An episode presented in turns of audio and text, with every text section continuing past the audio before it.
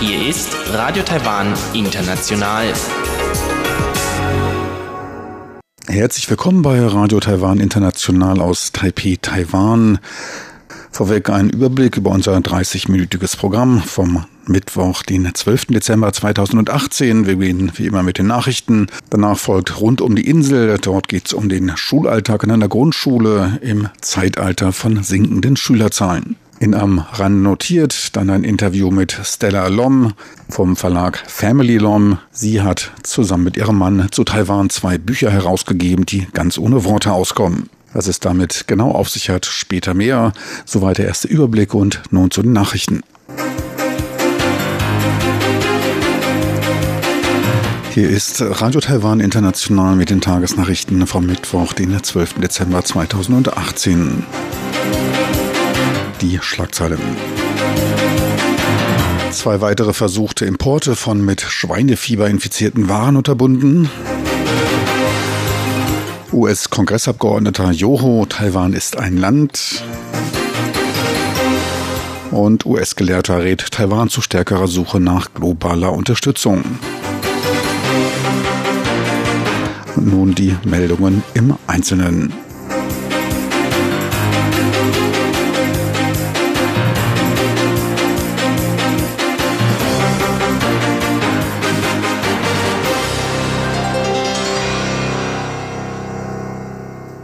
Am internationalen Flughafen von Taoyuan konnten in zwei weiteren Fällen der versuchte illegale Import von mit Schweinefieber infizierten Fleischwaren unterbunden werden. Es handelt sich um infizierte Wurstwaren aus China, die am 1. bzw. 2. Dezember von einem taiwanischen bzw. einem chinesischen Reisenden nach Taiwan eingeführt wurden. In beiden Fällen wurde eine Strafe von 15.000 Taiwan-Dollar, ca. 490 US-Dollar verhängt. Bei der Untersuchung der beschlagnahmten Waren wurden eindeutig mit dem Virus identische Genstränge festgestellt. Laut der Weltorganisation für Tiergesundheit OIE breitet sich die afrikanische Schweinepest in China rapide aus und ist mittlerweile in 21 Provinzen und Städten präsent. Insgesamt 91 Fälle wurden bisher registriert. Das OIE rechnet damit, im nächsten Jahr Anrainerstaaten wie Taiwan, Japan und Südkorea zur Entwicklung von Gegenmaßnahmen einzuberufen. Taiwans Landwirtschaftskommission hält die Chancen auf eine Ausbreitung der Seuche nach Vietnam für sehr hoch und wird daher in Kürze alle aus Vietnam einreisenden Passagiere auf Fleischimporte kontrollieren. Am 21. Dezember will man daher Übungen zur verschärften Kontrolle illegaler Importe auch in Taiwans Häfen und zur Verbrennung etwaiger mit dem Virus befallener Tiere durchführen. Das Außenministerium drückte gegenüber Ted Yoho, dem Vorsitzenden des Asien-Pazifik-Unterkomitees des Komitees für Auswärtiges, seine Dankbarkeit für dessen langjährige Unterstützung Taiwans aus. Der US-Kongressabgeordnete Ted Yoho hatte laut Angaben eines Berichts von Voice of America den Standpunkt vertreten, dass die USA nicht länger den Standpunkt der Kommunistischen Partei Chinas akzeptieren könnten, dass man Taiwan als deren Kerninteresse betrachtet. Yoho vertrat die Meinung, dass Taiwan heutzutage als ein souveränes und unabhängiges Land existiere. In einem Beitrag der englischsprachigen Taipei Times wies er vor zwei Tagen auf eine freundliche Diskussion mit einem hochrangigen Mitglied der Kommunistischen Partei Chinas über US-China-Beziehungen hin, in denen Taiwan als ein nicht verhandelbares Kerninteresse der Partei bezeichnet wurde. Die USA rief er dazu auf, diese falsche Darstellung bei Gesprächen mit China nicht länger hinzunehmen. Es sei an der Zeit, dass die USA, China und der Rest der Welt Taiwan so behandelten, wie Taiwan es verdiene. Für die USA sei es an der Zeit, seine Politik zu erneuern und sich an die heutigen Realitäten anzupassen. Angesichts des wachsenden Drucks aus Peking legte ein US-Gelehrter Taiwan erhöhte Anstrengungen bei der Suche nach globaler Unterstützung nahe. Den Vorschlag machte Thomas J. Shattuck, tätig am Forschungsinstitut für Außenpolitik FPRI, in einem Artikel auf der Webseite der Denkfabrik. Die Kommunistische Partei Chinas versuche seit einem Jahr, die Regierungsarbeit der Tsai-Administrative zu behindern. Gleichzeitig weise Taiwan Erfolge bei der Verbesserung der Beziehungen mit den USA auf, wie es unter anderem der Taiwan Travel Act belege, der den Austausch von höheren Regierungsoffiziellen fördern soll. Dieser kann bei wachsendem Druck aus Peking als Signal der USA zur Unterstützung Unterstützung Taiwans gesehen werden. Chinas Verhalten zeige etlichen Ländern der Welt, dass eine Öffnung gegenüber China nicht unbedingt förderlich sei. Taiwan sollte daher im Rahmen seiner neuen Südwärtspolitik versuchen, die Beziehungen zu seinen Zielländern zu verbessern. Die Obergrenze der Mehrwertsteuerrückerstattung für ausländische Reisende in speziellen Duty-Free-Geschäften wird ab 2019 erhöht. Einkäufe mit einem Warenwert zwischen 2000 bis zu 48.000 Taiwan-Dollar, etwa 1560 US-Dollar in ausgewählten Duty-Free-Geschäften sind damit ab dem 1. Januar 2019 steuerrückerstattungsfähig. Die Obergrenze gilt für den gleichen Tag und das gleiche Geschäft. Bisher gilt eine Obergrenze von 24.000 Taiwan-Dollar. Ziel der Maßnahme ist es, den Konsum der nach Taiwan kommenden Touristen zu stimulieren. Schon Anfang Dezember wurde das Ziel von mindestens 10 Millionen Besuchern zum vierten Mal in Folge erreicht. Allerdings stieg die Steuerrückerstattung nicht an. Die neuen Regelungen gelten nur für Ausländer, die sich weniger als 183 Tage im Jahr in Taiwan aufgehalten haben. Die Steuerrückerstattung kann am gleichen Tage den ausgezeichneten Geschäften oder gegen Vorlage der Rechnung am Flughafen geltend gemacht werden. Proteste gegen die verpflichtende Einführung von ABS oder CBS Anti-Blockiersystemen für Motorroller zeigten teilweise Erfolge. Einkommensschwache Gruppen wie Studenten sollen vom Staat zur Begleichung der Mehrkosten mit Krediten unterstützt werden. Gleichzeitig sollen die Hersteller zu Sonderkonditionen angehalten und die Versicherungsprämien für neue Modelle gesenkt werden. Von einer allgemeinen Einführungspflicht der Blockiersysteme bis 2021 wird abgesehen. Diese wären je nach System mit Mehrkosten von 8.000 bis 1.500 Taiwan-Dollar verbunden. Es bleibt aber bei der verpflichtenden Einführung von ABS-Systemen für Neufahrzeuge mit einem Hubraum von 126 Kubikzentimetern und mehr und ABS- oder CBS-Ausstattung für kleinere Maschinen ab 2019.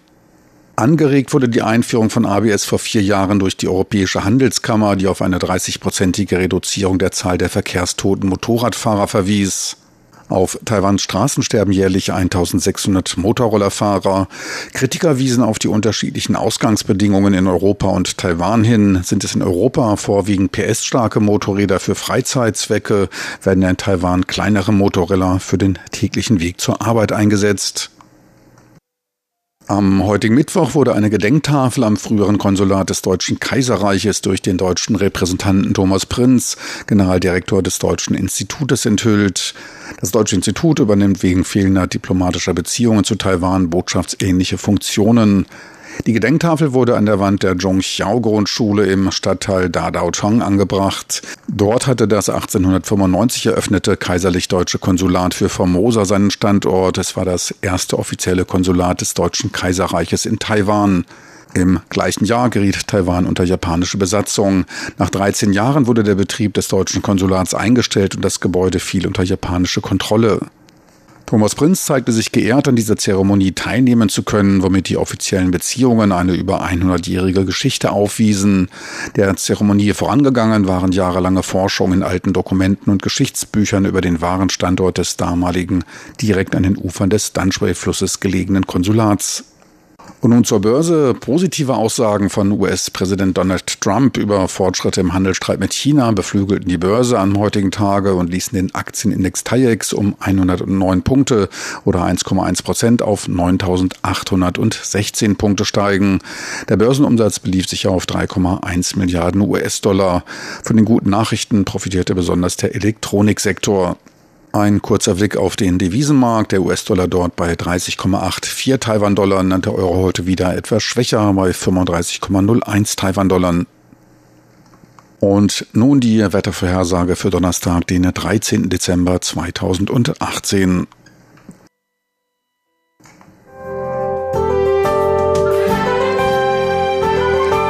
Das Wetter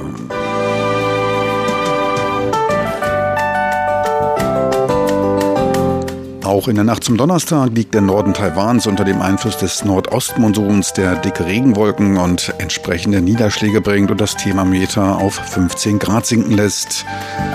Im Süden ist es trocken bei bis zu 19 Grad und auch angenehmer.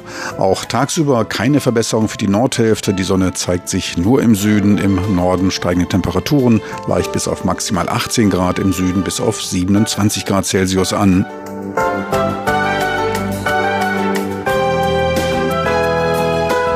Sie hörten die Tagesnachrichten von Radio Taiwan International vom Mittwoch, den 12. Dezember 2018.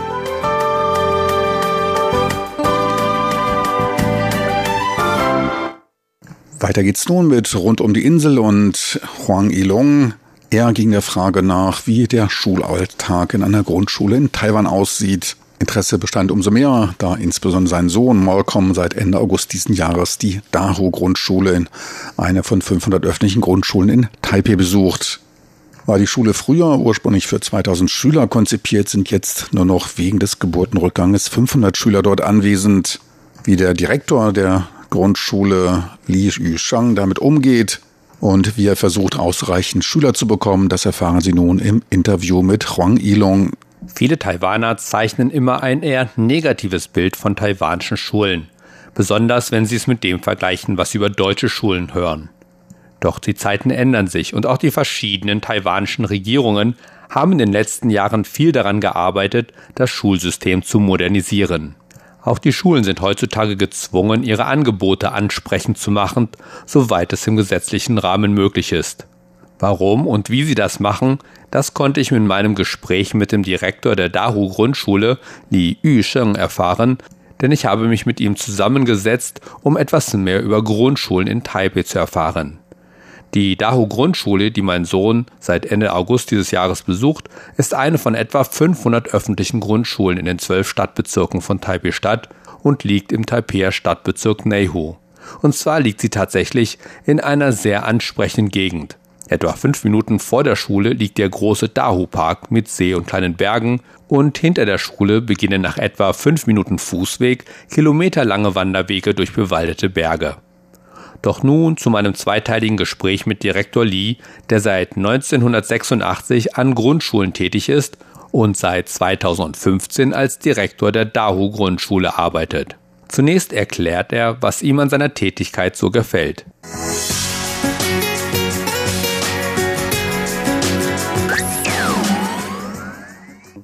就可以跟小孩子一起学习、一起成长哈。Man kann jeden Tag mit den Schülern gemeinsam lernen und wachsen. Vom ersten Schultag an, an dem sie niedlich, verspielt und etwas orientierungslos sind, bis zum Ende der sechsten Klasse, wenn sie viel selbstständiger sind und viel mehr selbst wissen, was sie wollen. Diese Entwicklung zu verfolgen, verschafft mir ein großes Erfolgsgefühl. Können Sie uns etwas mehr darüber erzählen, wie die Dahu Grundschule aussieht? 大湖国小哈，在一九八八年的时候就开始筹建啊建校。Gebaut wurde die Dahu-Grundschule von 1988 bis 1993. Das heißt, sie besteht jetzt schon seit 25 Jahren. Das gilt in Taipeh noch als relativ jung. Unser Schulgelände zählt mit über 27.000 Quadratmetern zu den größeren. Es wurden damals 68 Klassen für etwa 2000 Schüler eröffnet. Heutzutage haben wir in Taiwan aber immer weniger Kinder. Und wie wohl die meisten Schulen haben auch wir damit zu kämpfen, dass die Zahl der Schüler immer weiter zurückgegangen ist. So ist die Zahl unserer Schüler von ursprünglich über 2000 auf derzeit 507 zurückgegangen. Dazu kommen noch etwa 150 Kindergartenkinder. Derzeit haben wir 79 Mitarbeiter, das heißt Lehrer, Kindergartenerzieher und Verwaltung. Als unsere Schule gebaut wurde, hat man sehr großzügig geplant. Daher ist unsere Einrichtung sehr umfangreich. Wir haben zum Beispiel ein Aktionszentrum mit Aula für mehrere hundert Personen, eine Sporthalle und ein Hallenbad. Dazu kommen zum Beispiel eine Töpferei, ein Klassenraum für Kunst und Schauspielerei und eine Bücherei, die etwa so groß ist wie sechs normale Klassenzimmer. Man kann sagen, für 500 Schüler ist unsere Einrichtung ziemlich luxuriös und umfangreich. Wenn Sie in unsere Schule kommen, ist es für Sie fast so groß wie ein Vergnügungspark. Wie ist denn dieser immense Rückgang von Schülerzahlen von früher über 2000 auf jetzt gerade mal 500 zu erklären? Weil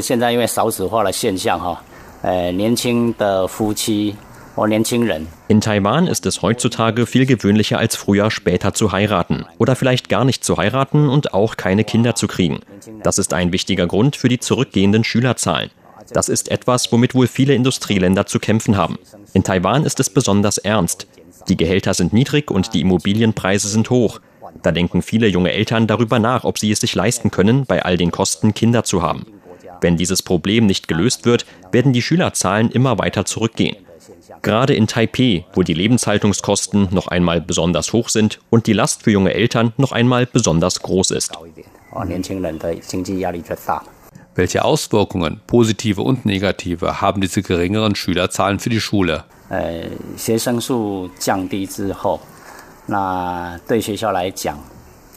durch die gesunkene Schülerzahl werden nicht mehr so viele Lehr- und Erziehungskräfte benötigt. So ist also die Zahl der Lehrer an unserer Schule gesunken. Aber auch die Geldmittel sind zurückgegangen. Denn bei weniger Schülern und Lehrern gibt die Regierung auch weniger Geld an die jeweilige Schule. Es gibt aber auch Vorteile, insbesondere für die Schüler. Nun sind die Klassen kleiner als früher. Das heißt, die Lehrer können sich mehr um die einzelnen Schüler kümmern und die einzelnen Schüler bekommen mehr Aufmerksamkeit. Gleichzeitig sind die Räume und die Möglichkeiten zu lernen für die Schüler größer geworden. Zum Beispiel, als wir noch mehr Schüler hatten, mussten wir die Teilnahme der Schüler an den Arbeitsgemeinschaften nach dem Unterricht einschränken. Jeder Schüler durfte damals nur an einer AG teilnehmen, damit die einzelnen AGs nicht zu groß wurden. Außerdem konnten wir damals tatsächlich auch noch Schüler für gewisse AGs ausfiltern. Das heißt, nur wenn man ein gewisses Niveau hatte, konnte man an dieser AG teilnehmen. Doch wenn wir heute bei dieser niedrigen Schülerzahl die Schüler auf jeweils nur eine AG einschränken würden, könnte es tatsächlich sein, dass einige AGs einfach nicht genug Schüler hätten. So erlauben wir nun, dass jeder Schüler an mehreren AGs teilnehmen kann, auch unabhängig davon, wie das jeweilige Niveau ist. Hauptsache, man hat Interesse und man kann gleichzeitig zum Beispiel an der Tennismannschaft und dem Chor teilnehmen. Man kann also sagen, die geringere Schülerzahl hat Nachteile, aber auch Vorteile. In Bezug auf die geringere Anzahl der Lehrer und der Geldmittel müssen wir einfach versuchen, weiter unser Bestes zu geben und vermeiden, dass die Schüler dadurch benachteiligt werden. Tatsächlich sind viele meiner Verwandten und Freunde sehr erstaunt, wenn sie hören, dass es in der Klasse meines Sohnes nur 23 Schüler gibt. Denn sie erinnern sich, je nach Alter, an Klassen zwischen 40 und 60 Schülern. Aber das heißt sicherlich ja, anders als früher, muss man sich heute darum bemühen, Eltern davon zu überzeugen, ihre Kinder zur Dahu Grundschule zu schicken. Wie stellt die Schule das an?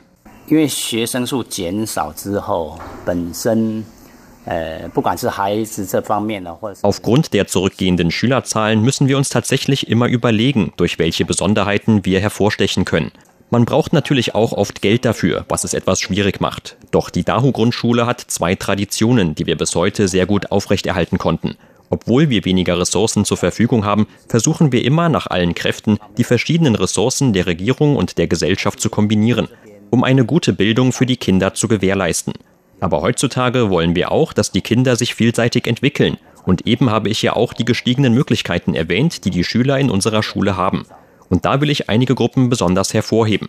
Da ist einmal unser Orchester, das schon seit Jahren in ganz Taiwan bei Wettbewerben sehr gut abschneidet. Dieses Orchester zählt in Taipeh wirklich zu den besten, obwohl wir eine kleine Schule sind.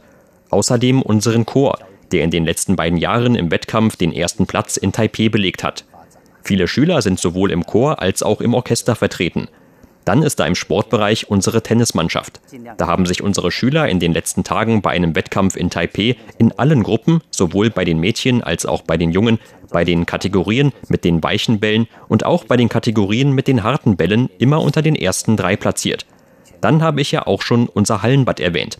Dadurch haben unsere Schüler sehr viele Möglichkeiten, schwimmen zu lernen. Wir haben Schwimmunterricht, wir haben Schwimmklassen in den Ferien und derzeit bieten wir dreimal pro Woche eine Schwimm-AG an. Auch sonst haben wir viele Sportangebote wie Basketball, Volleyball, Inliner, Fußball, Taekwondo und so weiter. Dazu kommen verschiedene Tanzarten, ein Mathematik-Forschungsraum und eine Töpfereiwerkstatt. Man kann zum Beispiel für seinen Abschluss einen Gegenstand töpfern, den man dann mit nach Hause nehmen kann. Derzeit stellen wir auch einige dieser Abschlusswerke in unseren Gängen aus. Des Weiteren haben wir ein Englischzentrum mit ausländischen Lehrern, das heißt, unsere Schüler haben seit der ersten Klasse Kontakt mit ausländischen Lehrern, wodurch ihnen Ausländer nicht mehr so fremd sind.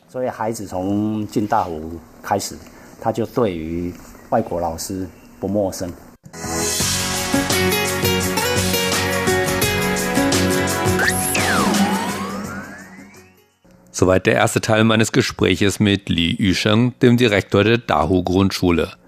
Den zweiten Teil hören Sie in der kommenden Woche wenn es zum Beispiel darum geht, ob sich die Anforderungen der Eltern an die Schule geändert haben, was es mit den Schuluniformen auf sich hat oder welche Veränderungen Direktor Lee in Bezug auf das Bildungssystem beobachtet hat.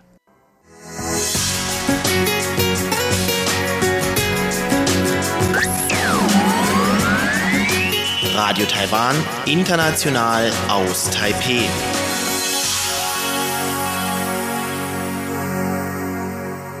Vor mir sitzt Stella Lom und Stella ist keine Schweizerin oder Französin, wie man meint. Sie kommt aus Taiwan und ist gerade aus der Schweiz wieder nach Taiwan gekommen. Was hätte ich hier ins Land geführt? Ich bin nach Taiwan zurückgekommen, um meine zwei Bücher zu präsentieren. Ich habe zwei Wimmer-Bücher in Taiwan veröffentlicht. Wimmer-Bücher, um was geht's da? Wimmer-Bücher ist ein deutschsprachiges Landestradition. Das ist vor allem für Kinder geschrieben, äh, eigentlich gezeichnet, damit die Kinder selber die Welt äh, beobachten und eigene Meinung äußern können. Wie bist du darauf gekommen?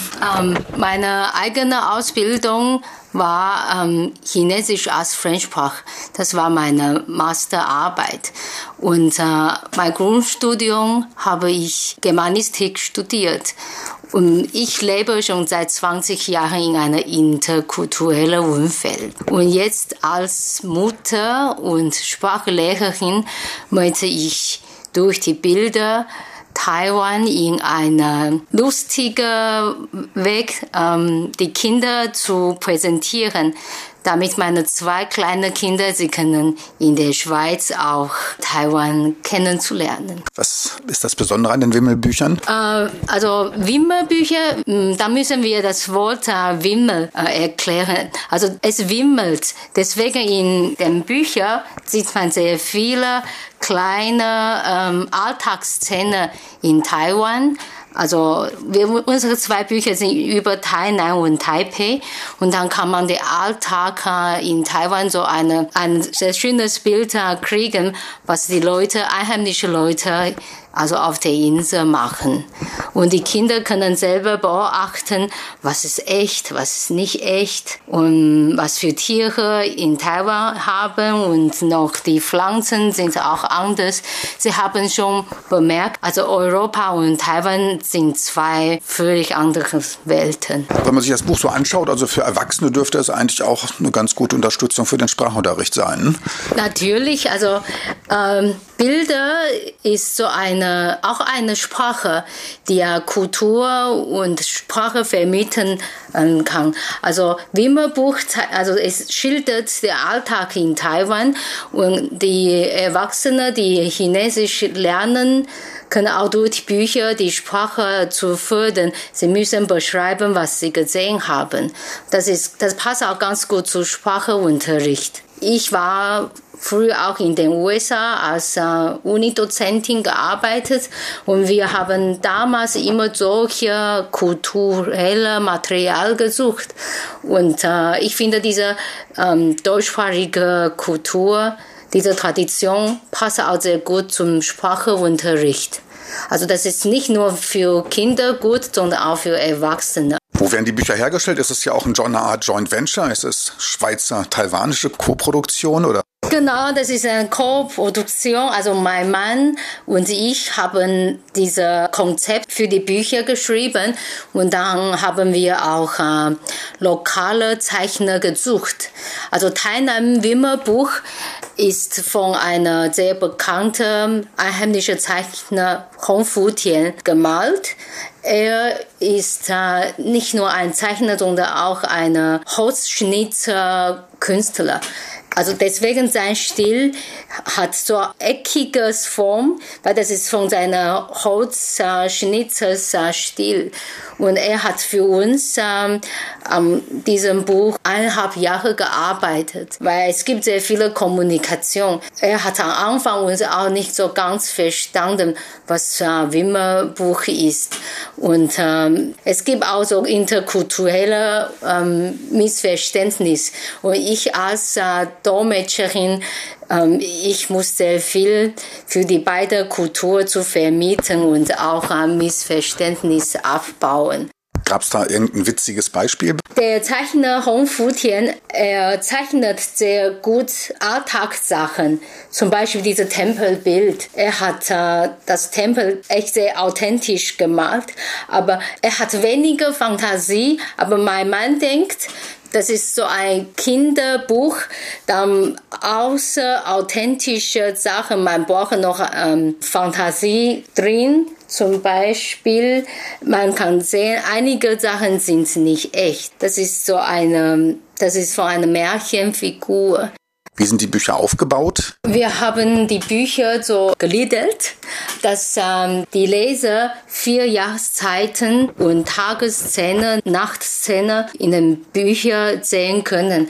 Zum Beispiel, wir haben ein Bild von Ximending, so sieht man die Nachtmarkt und was man am Abend in Taiwan machen können. In KTV singen oder auf ein Konzert gehen und äh, viele Leute nach dem Feierabend vom Metro aus, Künstler auf der Straße. Man sieht sehr viel am Alltag und auch äh, politische Ak Aktivitäten.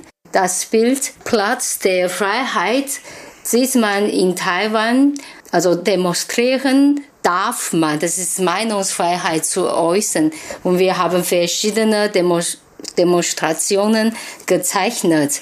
Für Ehe für alle und auch für Menschenrecht, auch für Umwelt, ja, und auch die Art Chiang Kai-shek äh, Gedächtnis Gedächtnisstätte bleiben auch noch dort. Ja, das ist, das gehört alles zu Taiwan. Also in Taiwan erlebt man auch äh, Demokratisierung in Ostasien und das gehört auch zu unserem Buch. In eurem zweiten Buch wird ja Tainan dargestellt. Was, wie geht er da vor? Tainan ist die älteste Stadt in Taiwan und die Europäer kamen zuerst hier hin und äh, haben auch äh, Spuren hier gelassen. Und wir haben deswegen viele historische Gebäude in den Büchern aufgenommen. Und zum Beispiel, wir haben ein Mazu-Tempel und daneben ist so ein Leuchtturm von holländischer Zeit. Und in dem Mazu-Tempel sieht man, wie man heutzutage noch die Sitten und Gebäude ähm, pflegt. Und das gehört zu dem Alltag. Religion